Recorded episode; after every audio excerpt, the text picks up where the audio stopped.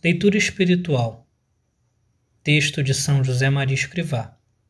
Retirado do livro Em Diálogo com o Senhor. Emite lucem tuam et veritatem tuam. Envia, Senhor, a tua luz e a tua verdade. Meus filhos, seguir Cristo é a nossa vocação. E segui-lo tão de perto que vivamos com ele, como os primeiros doze, tão de perto que nos identifiquemos com ele que vivamos a sua vida até que chegue o momento em que, se não tivermos posto, posto obstáculos, possamos dizer, como São Paulo: Não sou eu quem que vivo, é Cristo que vive em mim. Que alegria tão grande é sentir-se metido em Deus, endeusado. E ao mesmo tempo que felicidade é também notar toda a pequenez, toda miséria, toda debilidade da nossa pobre natureza terrena com as suas fraquezas e os seus defeitos. Por isso, quando Cristo nos fala por meio de parábolas, como os primeiros, muitas vezes não entendemos e temos de fazer nossa súplica aos apóstolos. Nossa súplica dos apóstolos. Explica-nos, Senhor, a parábola.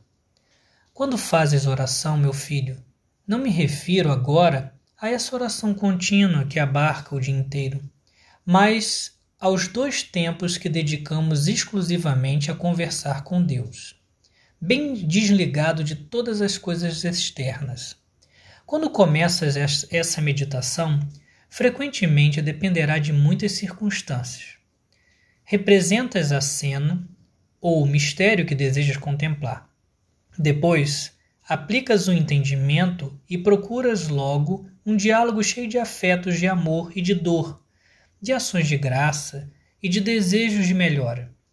Por esse caminho, deves chegar a uma oração de quietude, na qual é o Senhor quem fala e tu deves escutar o que Deus te disser. Como se notam então essas moções interiores e essas reconvenções que enchem de ardor a alma? Para facilitar a oração, convém materializar até o mais espiritual, recorrer à parábola. O ensinamento é divino. A doutrina deve chegar à nossa inteligência e ao nosso coração pelos sentidos. Agora não estranharás que eu goste tanto de falar-vos de barcas e de mares. Filhos, subimos a barca de Pedro com Cristo, a esta barca da igreja, que tem uma aparência frágil e desconjuntada mas que nenhuma tormenta pode fazer naufragar. E na barca de Pedro, tu e eu temos que pensar devagar. Devagar. Senhor, para que eu vim a esta barca? Esta pergunta tem um conteúdo particular para ti. Desde o momento em que subistes a barca, a esta barca do Opus Dei, porque te deu na gana que me parece a mais sobrenatural das razões. Amo-te, Senhor, porque me dá na gana amar-te. Poderia ter entregado este pobre coração a uma criatura e não. Ponho inteiro, jovem, vibrante, nobre, limpo aos teus pés, porque me dá na gana. Com o coração também deste a Jesus a tua liberdade o teu fim pessoal passou a, passou a ser algo muito secundário. Secundário. Podes mexer-te com liberdade dentro da barca, com a liberdade dos filhos de Deus, que estão na verdade, cumprindo a vontade divina. Mas não podes esquecer que tens de permanecer sempre dentro dos limites da barca. E isto porque te deu na gana. Repito o que vos dizia ontem e anteontem. Se saíres da barca, cairás entre as ondas do mar, irás para a morte, perecerás afogado no oceano e deixarás de estar com Cristo, perdendo esta companhia que aceitaste voluntariamente quando ele te ofereceu. Pensa, meu filho, como é grato a Deus nosso Senhor o incenso que se queima em sua honra.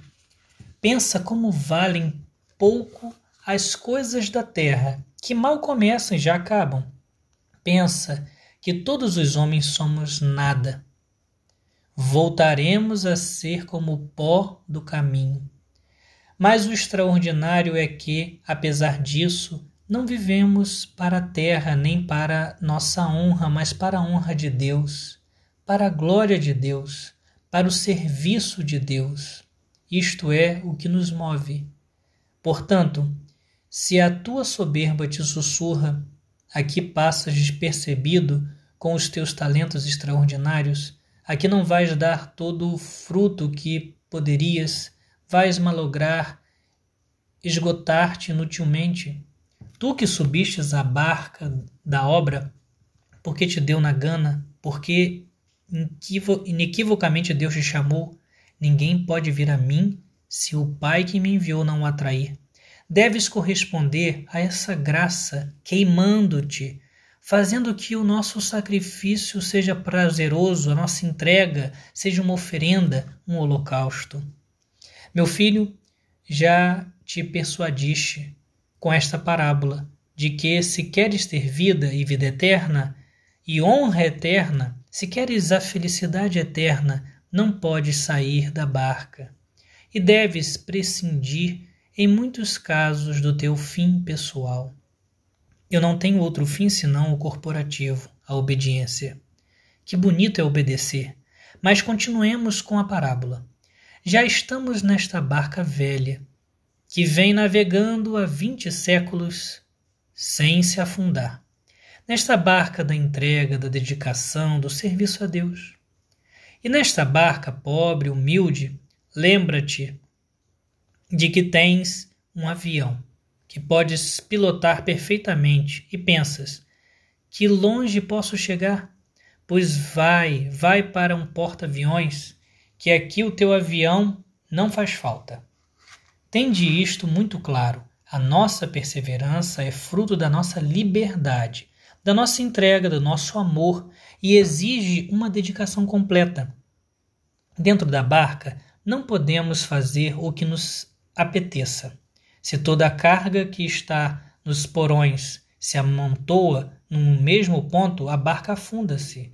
Se todos os marinheiros abandonam a sua tarefa concreta, o pobre, a pobre barquinha perde-se. É necessária a obediência, e as pessoas e as coisas devem estar onde se dispõe que estejam. Meu filho, convence-te agora, para sempre. Convence-te que de sair da barca é a morte. E de que, para estar na barca, é necessário render o juízo, é necessário um profundo trabalho de humildade, entregar-se, queimar-se, fazer-se holocausto. Prossigamos. Os fins que nos propomos corporativamente são a santidade e o apostolado. E para conseguirmos estes fins, precisamos, acima de tudo, de formação. Para a nossa santidade, doutrina. E para o nosso apostolado, doutrina. E para a doutrina, tempo, em lugar oportuno, com os meios oportunos.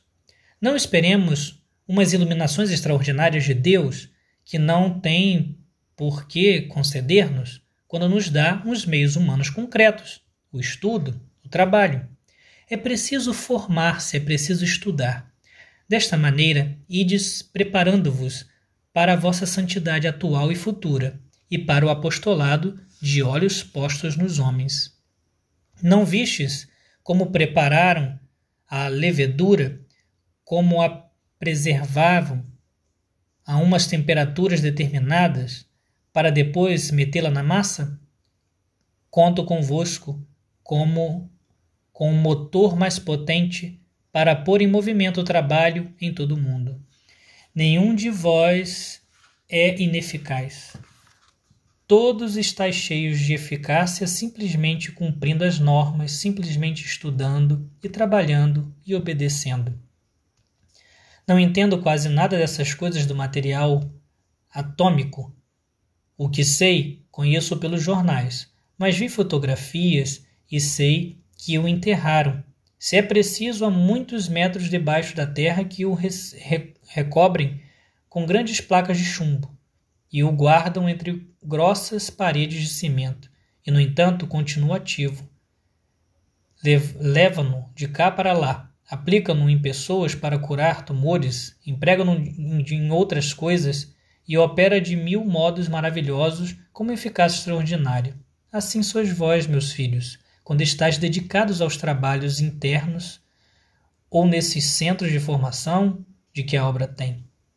Mais eficazes, porque tendes a eficácia de Deus quando vos endeusais pela vossa entrega, como Cristo, que se aniquilou a si mesmo. E nós nos aniquilamos, perdemos aparentemente a nossa liberdade, tornando-nos libérrimos com a liberdade dos filhos de Deus.